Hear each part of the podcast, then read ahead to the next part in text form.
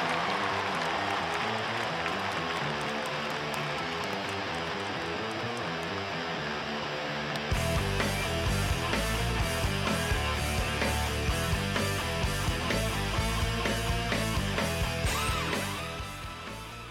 Hola, hola, ¿cómo están? Qué gusto que nos acompañen en Zona de Gol, que descarguen este podcast, que estén suscritos y aquí continuamos con nuestro análisis rumbo a la temporada 2021 de la NFL. Soy Ciro Procuna, en la producción está mi compañero Jonathan Álvarez y aquí estamos para analizar la división este de la Conferencia Nacional. Nos va a acompañar desde Dallas, Texas, Carlos Nava para hablar de los Dallas Cowboys, para hablar de la división que fue por mucho la peor de la liga. Cuatro equipos desastrados. Washington fue el menos malo, con siete ganados y nueve perdidos. Su defensa fue la que los sacó a flote.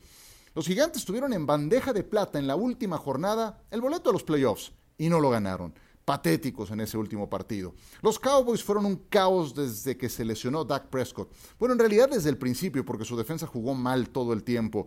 Y los Eagles se autodestruyeron a grado tal que hicieron borrón y cuenta nueva para esta campaña. Así es de que profundizaremos en los Cowboys en un instante con Carlos Nava. Cinco minutos para tener a nuestro querido Tapa Nava en este programa. Washington, comencemos con ellos nuevo quarterback en la persona de Ryan Fitzpatrick, después de que el año pasado el coach Ron Rivera anduvo con Dwayne Haskins, Kyle Allen, Alex Smith e incluso con Taylor Heineke buscando soluciones, pues decidió ir por una apuesta experimentada con el loco de Fitzpatrick que está chiflado, pero viene de una muy buena temporada. Estaba jugando realmente bien con Miami antes de que lo sentaran para poner a Tua.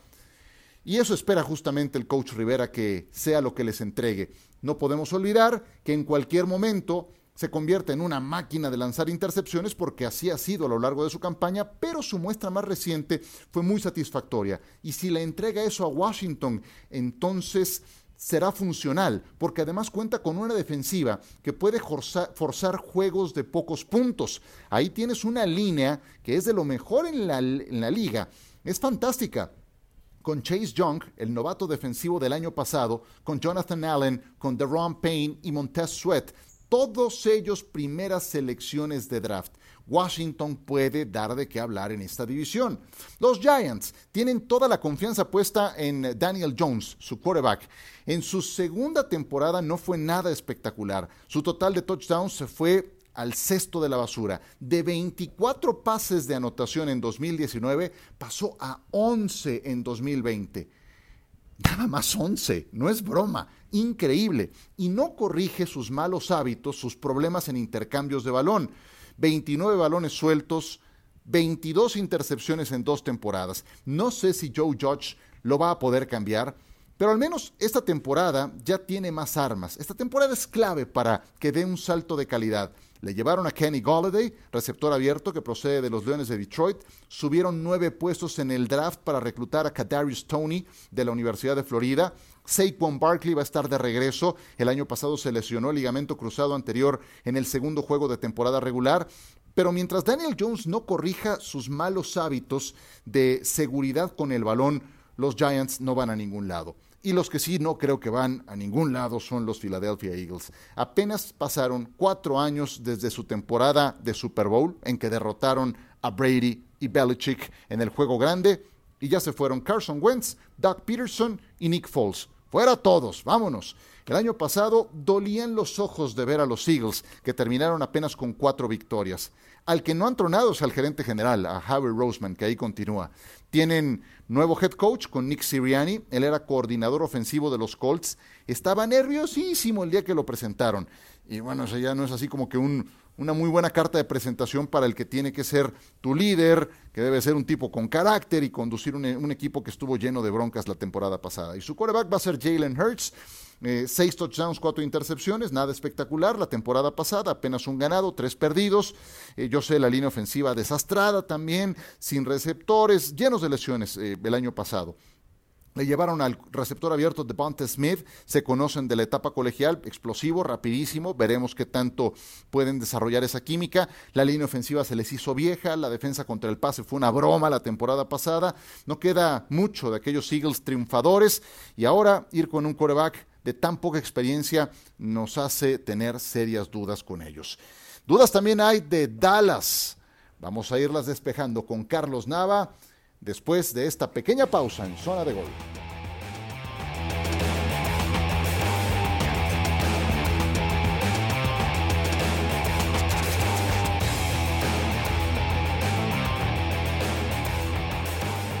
Si se trata de hablar de los Dallas Cowboys en zona de gol, hoy tenemos un invitado muy especial porque no hay nadie mejor enterado que Carlos Nava del equipo de la Estrella Solitaria. Querido Tapa, bienvenido y muchas gracias por estar con nosotros de nueva cuenta en Zona de Gol. ¿Cómo andas? ¿Qué tal, Ciro? Con el gustazo de saludarte y sobre todo de hablar de fútbol americano, porque ya estamos ahora sí unos cuantos días de que por fin empiece esto de manera formal y lo más cercano a la realidad, si se puede decir así. No exagero si les digo que siempre es un gusto saludar a Carlos Nava. De verdad que no. Muchas gracias igualmente, mi querido Ciro. Por favor, es un gustazo. Cuéntame, ¿cómo está Dak Prescott? ¿Qué pasa con su lesión de hombro? ¿Cuál es su estatus al momento? Bueno, esa es la pregunta de los 80 mil. Ah, yo lo he tenido enfrente, tirando lunes y miércoles anteriores, los primeros dos entrenamientos en desastres que regresaron de California, y parecería que todo está de la manera correcta, participa en ejercicios individuales, no pasa largo, pasa trayectorias cuando mucho de 15 yardas, cada vez más. La primera es que pasó en Oxnard, no, superaron 5 o 3 yardas los pases a Mari Cooper. Él dice que está en perfectas condiciones, lo acaba de reiterar esta semana, que incluso quería jugar el sábado. Eh, de acuerdo a lo que nos dijeron los Cowboys, el estudio de resonancia magnética, el segundo que le practican desde el 28 de julio, salió mejor de lo que ellos mismos esperaban, pero pues dicen que lo van a llevar de manera gradual, el entrenador McCarthy con su política de siempre dijo, veo poco posible que vaya a jugar el fin de, el fin de semana, y Ezequiel ello llega y dice, no, qué lástima que no va a jugar eh, Dak Prescott porque quisiéramos ya estar todos juntos. Yo creo que no va a jugar en la pretemporada absolutamente ni una repetición, pero ellos aseguran que el 9 de septiembre estará listo. Oye, entonces, si no juega en toda la pretemporada, su primer partido, después de esa gravísima lesión que sufrió que le acabó la temporada pasada, el año anterior contra los Giants, sería en Tampa, contra los campeones, los Buccaneers, contra una defensa que creo que Patrick Mahomes nos puede decir que no la habrá pasado muy bien la última vez que los eh, provocó, la última vez que los enfrentó. Primer partido desde el segundo cuarto del juego del 10 de octubre, prácticamente un año sin jugar eh, no ha participado en 11 contra 11 porque el primer día que lo iba a hacer en el campamento de pretemporada fue cuando sintió molestias en el hombro, lo pararon de inmediato. Primer partido después de una lesión en la que se suponía que él no iba a estar listo para ponerse un casco antes de octubre, Era, fue, ese fue el diagnóstico inicial. Y primer partido con una línea ofensiva, si es que para el 9 de septiembre están todos completos, porque el miércoles por la tarde salió lastimado del cuello la L. Collins, eh, en el que no estará ese precisamente su tackle derecho titular y que no ha jugado tampoco desde el 2019, en el que Tyron Smith se supone que va a regresar después de solo haber jugado tres partidos la temporada anterior, en el que Zach Martin jugó únicamente 10 juegos y en el que todavía no están seguros quién va a ser el centro titular, si Connor Williams o Tyler Biadish. Preocupante, ¿no? Deben de estar preocupados todos en estar y todos los aficionados de los Cowboys, sobre todo porque gracias, entre comillas, a la lesión de hombro, nadie se acuerda que este muchacho viene de una terrible, terrible lesión de tobillo. Entonces habrá que ver cómo responde en el momento de tener que salir de la bolsa de protección, cuando sienta que alguien le esté respirando cerca de la pierna o del cuerpo en general, cuando vea que viene el blitz. Es decir, yo estaría más preocupado que por la lesión de hombro o de cómo está en su pierna, se ve muy fuerte, Obviamente aprovecha cuando entramos la prensa para aventarse sus arrancones y que veamos que está perfectamente en velocidad, pero tú sabes que el aspecto mental después de tanto tiempo y de la manera en que recordamos todos que salió en el carrito de las desgracias ese día, no es cosa fácil. Sí, sí, sí, porque hay que recordar a la gente, si a lo mejor estuvo un poco desconectada de todo esto, que esa terrible lesión que sufrió contra los gigantes la superó, tiene ya su rehabilitación eh, eh, dada de alta, y, y ahora es un tema en el hombro el que le va a impedir jugar en la pretemporada. ¿Cómo fue que surgió lo del hombro, Tapa? Lo del tobillo todos lo vimos, pero lo del hombro, ¿cómo fue? Bueno, de manera oficial comenzó a sentir molestias muy ligeras, pero desde que firmó el contrato de 160 millones le advirtieron y hay incluso una cláusula en el contrato que él tiene que reportar absolutamente todo lo que sienta. Después nos dijeron que fue un tirón muscular. Estaba entrenando eh, únicamente con los corebacks, nunca llegó ni al 7 contra 7, fue el primer día equipado, el 28 de, de julio. Y de acuerdo a diversas hipótesis, porque él cuando le preguntas de la manera amable que siempre te dice, pues estaba tirando y de repente empecé a sentir las molestias, es porque precisamente debido a la falta de apoyo en el tobillo durante buena parte de su rehabilitación, estuvo mm. forzando mucho el hombro, sin equilibrio, lanzando pases, porque todos sabemos que en cuanto le dieron oportunidad, incluso todavía con bota protectora, él ya estaba soltando pases, levantando pesas y demás. No faltó un solo día, tuvo vacaciones tampoco.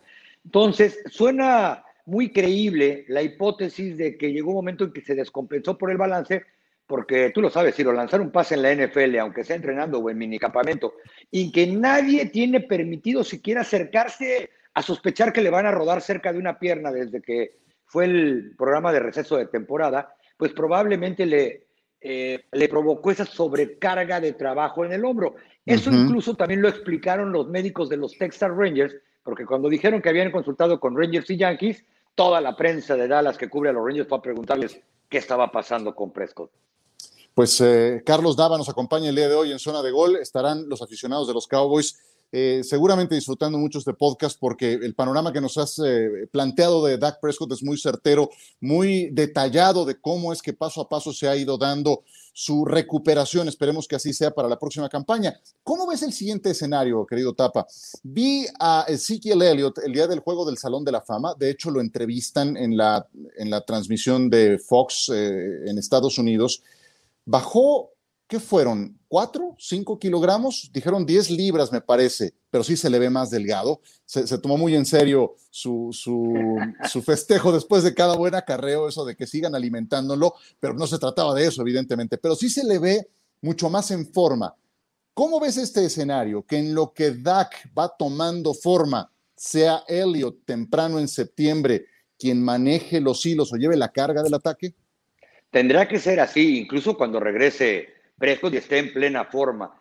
El mayor éxito que han tenido los Cowboys eh, como equipo a la ofensiva o como individuos, Ezequiel Elliott y es cuando ha tenido más equilibrio.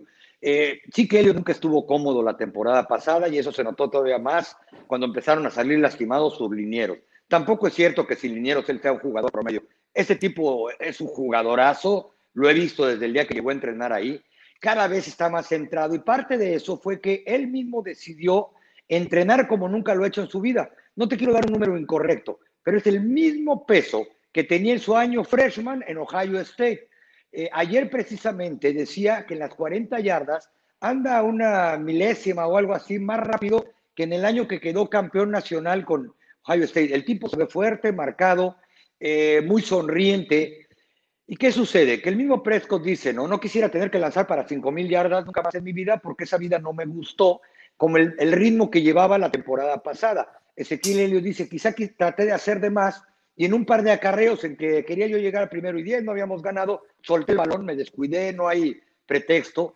El tipo no se ha vuelto a meter en un problema a pesar de que en Dallas todos, todos le buscan ruido al chicharrón con el lo ven cerca para ver si le sacan un billete, al grado, y esto es literal, no puede entrar a un restaurante sin guardaespaldas porque más bien están cuidando que nadie se meta con él y no y que también, y Ezequiel es una persona tranquila, quizá en la edad del cotorreo algunas cosas se le pasaron o las dijo sin pensar, pero tiene por lo menos dos años que es un ciudadano ejemplar, vamos a decirlo de esa manera, o hasta que se le demuestre lo contrario. Yo creo que necesitan que él tenga una gran temporada. Tony Pollard es bueno como un corredor explosivo y en campo abierto, pero jamás va a castigar a los defensivos, no lee la manera en que se abre el hueco, no tiene la paciencia. Y creo que esa es la gran diferencia entre ambos corredores, pero es que somos muy dados a ver que tiene tres, tres acarreos rápidos y quiten al que gana y pongan al que no gana. Exacto. Eh, la línea ofensiva de Dallas, Tapa, en su momento fue la mejor de la liga y por varias temporadas. Hoy, ¿cómo rankea en la NFL? Planteando tal vez el mejor de los escenarios, porque ya nos decías hace un momento algunas de las dudas. Planteando el mejor de los escenarios, ¿Cómo podría llegar a estar esa línea ofensiva rankeando en la liga? Yo creo que sería una línea promedio si es que están sanos, tanto como pueden estar jugadores que van para una década en la liga, en por lo menos tres quintas partes. ¿no? Zach Martin cada vez sufre más golpes. El año pasado fue más evidente porque dejó eh, seis partidos de estar ahí y nos dimos cuenta lo que valía un jugador de los que llaman entre los 100 mejores de la liga, probablemente uno de los mejores linieros de su generación, pero el año anterior andaba prácticamente arrastrando una pierna en el vestidor, a veces te decía, pues no sé si voy a estar listo para domingo, la El Collins no jugó toda la temporada pasada, trae problemas en el cuello, y la anterior también en el 2019, tú decías, ¿cómo es posible que este tipo vaya a jugar el domingo? Porque nunca había faltado un juego en su carrera hasta que explotó y faltó todos. Y Tyron Smith, pues todos lo sabemos bien, ¿no? El cuello ha sido su talón de Aquiles. Eh, creo que eh, Connor Williams como guardia izquierdo es un liniero cumplidor y hasta ahí. No es nada del otro mundo. Y pues están viendo qué va a suceder. Ya no está Joe Looney, obviamente ya no está Travis Frederick. A Tyler Biadish lo trajeron de la misma universidad que Frederick. Es un muy buen jugador, pero algo estará viendo que Len ahí, que no es normal que a tu guardia izquierdo titular durante las últimas tres o cuatro temporadas le estés dando repeticiones con los titulares como centro sin que Viadish tenga absolutamente nada físicamente. Por eso es que yo creo que yo creo que si están todos van a ser una línea promedio. Muy bien, pues eh, una línea promedio, caray, lo que fue esta línea ofensiva de Dallas durante tanto tiempo y ahora ahora pues ahí rankeando en media tabla. Carlos Nava desde Dallas con nosotros en zona de gol. Dos preguntas más antes de terminar, mi querido Tapa. Ya hace un momento decías que no quiere lanzar otra vez cinco mil yardas eh, en una temporada, Dak Prescott. Pues eh, con la defensa que tuvieron el año pasado, ni seis mil yardas hubieran sido suficientes. Vaya, no, no hay ofensiva que aguante una defensa tan mala como la que tuvieron el año pasado. ¿En verdad hay una mejora sustancial? ¿Hay elementos para pensar que pueda ser, ya no digas una defensa top, una defensa media tabla, funcional, no el ridículo de la temporada pasada? Creo que no. Hasta ahorita no hay elementos. Una, porque no los hemos visto siquiera jugar juntos. Eh, esta liga cada vez permite menos contacto, menos entrenamientos en pretemporada, por un lado. Si a eso le vamos a sumar que uno de los peores problemas que tuvieron fue en la línea defensiva, los tackles defensivos eran inexistentes, que tú bien lo sabes que si los combinas con linebackers lentos, la combinación resulta en lo que vimos la, la temporada anterior en todas las líneas de la defensiva. Y ahorita sus dos tackles defensivos que esperaban que fueran titulares están lastimados. Me refiero a nivel Gallimore, que va a estar fuera hasta seis partidos. Se dislocó el codo el viernes contra Arizona. Y Tristan Hill, el muchacho que fue su primera selección hace tres años, eh, no ha entrenado porque sigue rehabilitando una operación de rodilla, es complicado. Carlos Watkins, este muchacho que llegó en la agencia libre, pues se supone que venía para suplente. Eh, no hay mucho más de dónde escoger porque el otro tackle defensivo que trajeron el draft Goldstone hace dos semanas que no entrena también. Y finalmente, Micah Parsons creo que es como nos lo anunciaron. Eh, incluso ya en un depth chart eh, extraoficial se mencionaba que él no era, que él ya era el titular y Jalen Smith iba a la, a la banca y habrá que ver cómo está Leighton Van Der Esch, cuánto vas a tener de él en el campo antes de que se vuelva a lastimar o que se esté cuidando, porque eso es lo que también ha pasado y a veces se nota poco, pero se está cuidando, ya no baja a taclear con, como debería y la secundaria es muy joven, así que yo creo que las esperanzas de ellos se centran en la defensa, en Dan Quinn, creo que fue el principal refuerzo, el coordinador, y ver si Randy Gregory empieza la temporada Doran Sampson como lo hemos visto en la pretemporada, muy, muy rápido, muy bien, ya limpio de todos sus problemas, y yo creo que por ahí, pero no creo que esta defensa tan patética tenga un cambio de 180 grados ni lejos pues arrancan con Tom Brady y luego mm. con Justin Herbert de visita en Tampa, en Los Ángeles ante los Chargers. Tapa, ¿me equivoco si pienso que Dallas inicia con cero ganados y dos perdidos? Sí, yo creo que van a iniciar un ganado, un perdido. ¿Por qué? Porque creo que, tú lo mencionaste, que si a Justin Herbert lo pueden frenar ahí en sus promedios, que no salga del parámetro eh, contra los Chargers, la ofensiva de Dallas puede generarle puntos a la defensiva de, San Diego. Es decir, aire, paso, como sea. Eh, Lamb está mejor que cuando lo veíamos en Oklahoma. El tipo trae de clientes a todos los secundarios, pero ya se le dice, el pase viene para mí, va la banderola. El muchacho del segundo año va y se lo saca por arriba, por abajo, por un lado. Eh, creo que eh, el cuerpo de receptores, los cinco principales, van a dar mucho de qué hablar Y creo que con esa ofensa, combinada con lo que platicábamos, decirle, Helio tiene para competir a los Chargers. No te garantizo nada de contra Tampa no. Bay. Que, no es Pop Warner, nos paran del juego. bueno, e, es que ahí sí está presupuestada una derrota. Empezar 1-1 no sería tan malo para los Cowboys. Después vienen tres juegos en casa contra Filadelfia, Carolina y Gigantes. Los tres son ganables. Entonces se puede componer mucho la temporada hacia mediados de octubre para un equipo de los Cowboys que yo creo que tiene para competir en su división. No me puedo ir, querido Tapa, sin preguntarte por Isaac Alarcón, porque no voy a ser aquí eh, inocente en creer que Isaac va a llegar al primer equipo que va a jugar en esta temporada. No, yo lo tengo muy claro. Cuando él llegó hace un año a los Cowboys, si estaba a cuatro escalones de eso que sería jugar en la NFL, hoy está a dos. Así lo veo. ¿Qué sería un buen año para Isaac Alarcón en los siguientes seis meses? En mi opinión, seguir en el equipo de prácticas con etiqueta internacional, no que le quiten la etiqueta, y esto me lo hizo ver hace poco Will McClay, que le pregunté, el, gerente real de los Cowboys, le pregunté en un pasillo, eh, ¿cómo ve? Yo creo que Isaac está mejorando, está no, me dice, este muchacho es otro desde que llegó, me dice, pero ojalá podamos convencer al Coach McCarthy de que no le quite la etiqueta internacional, le gusta al Coach McCarthy, después de un año en que yo creo que ni se sabía el nombre de Isaac.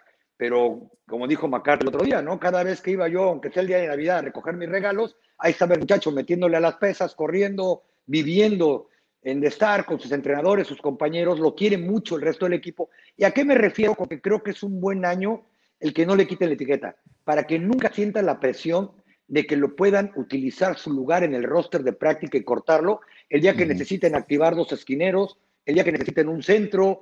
Es decir, ah, hay ocasiones en que alguien se tiene que ir del equipo de prácticas porque van a, promover a uno o dos más en épocas de pandemia y necesitan más lugares para no cortar a alguien que les puede ayudar en el corto plazo.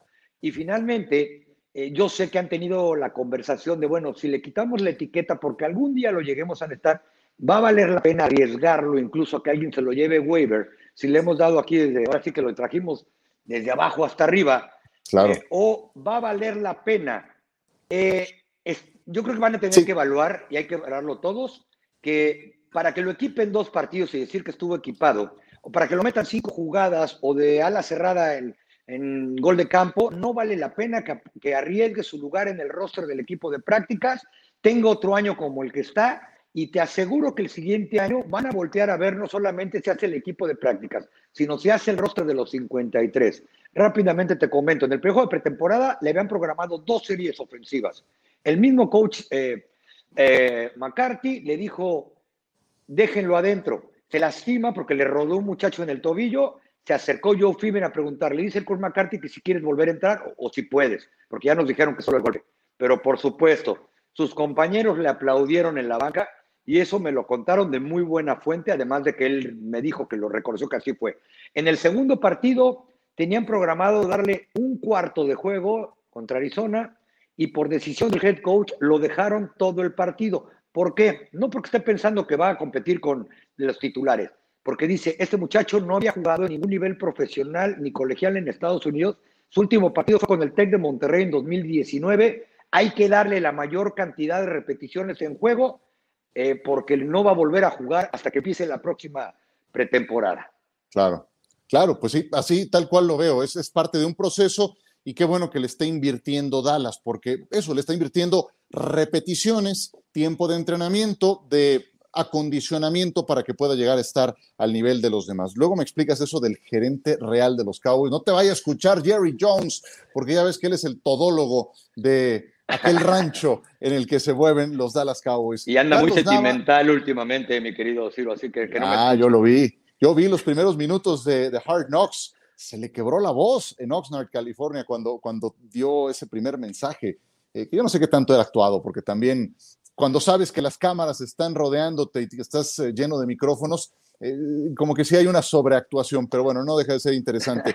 Eh, querido Tapa, siempre es un gusto, lo sabes, te mando un abrazo hasta Dallas, qué gusto, qué bueno que nos hayas podido acompañar, siempre sustancioso, bien enterado, eh, es un gusto tenerte en este podcast, te mando un abrazo. Ya veo por qué Pablo Viruega no te suelta.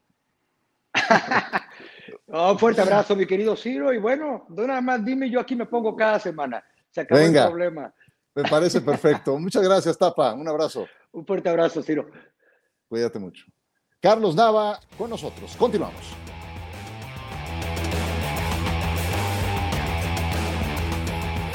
Es un tipazo, mi querido Carlos Nava. Además, no hay nadie mejor enterado, ya lo habrán notado, del entorno de los Dallas Cowboys. Me comprometo a que no sea la última vez que lo tengamos en esta temporada que está por empezar. Pues eh, Dallas y Washington creo que son los dos equipos que tienen más posibilidades de ganar esta división. ¿Por qué? Porque son los que tienen corebacks más experimentados y resueltos. Washington tiene mejor defensiva, eso siempre es una herramienta para, para que tus otras carencias puedan eh, irse paliando. Dallas tiene un equipo con más playmakers, si cabe el término, lo traduzco, es decir, con más jugadores ofensivos dinámicos, los receptores que tienen, ala cerrada, Ezekiel Elliott. Entre esos dos, creo yo, va a estar el tiro para ganar la división. Y eso te va a dar un boleto a postemporada, pero hasta ahí. Ojo con la situación de Prescott. El tema del hombro mmm, ya, ya hace como que eh, levantar un poco las cejas, porque sí creo que era importante para Dak jugar algo en esta pretemporada, más cuando eres el primero que da el kickoff de la temporada contra los Buccaneers en Tampa Bay, esa defensiva, y cuando vienes de una lesión tan grave en el tobillo como la que todos vimos. El que no vaya a tener repeticiones por el problema del hombro, pues ya hace pues eh, que la gente de Dallas al menos esté preocupada. Ya veremos. Pero si Dak está sano la próxima campaña, Dallas va a pelear por la división. Ya de ahí algo más, lo veo muy complicado. Qué gusto que nos hayan acompañado. La producción ha sido de Jonathan Álvarez. Estaremos la próxima semana de regreso con una nueva zona de gol y con más análisis rumbo a la próxima temporada de la NFL. Hasta pronto.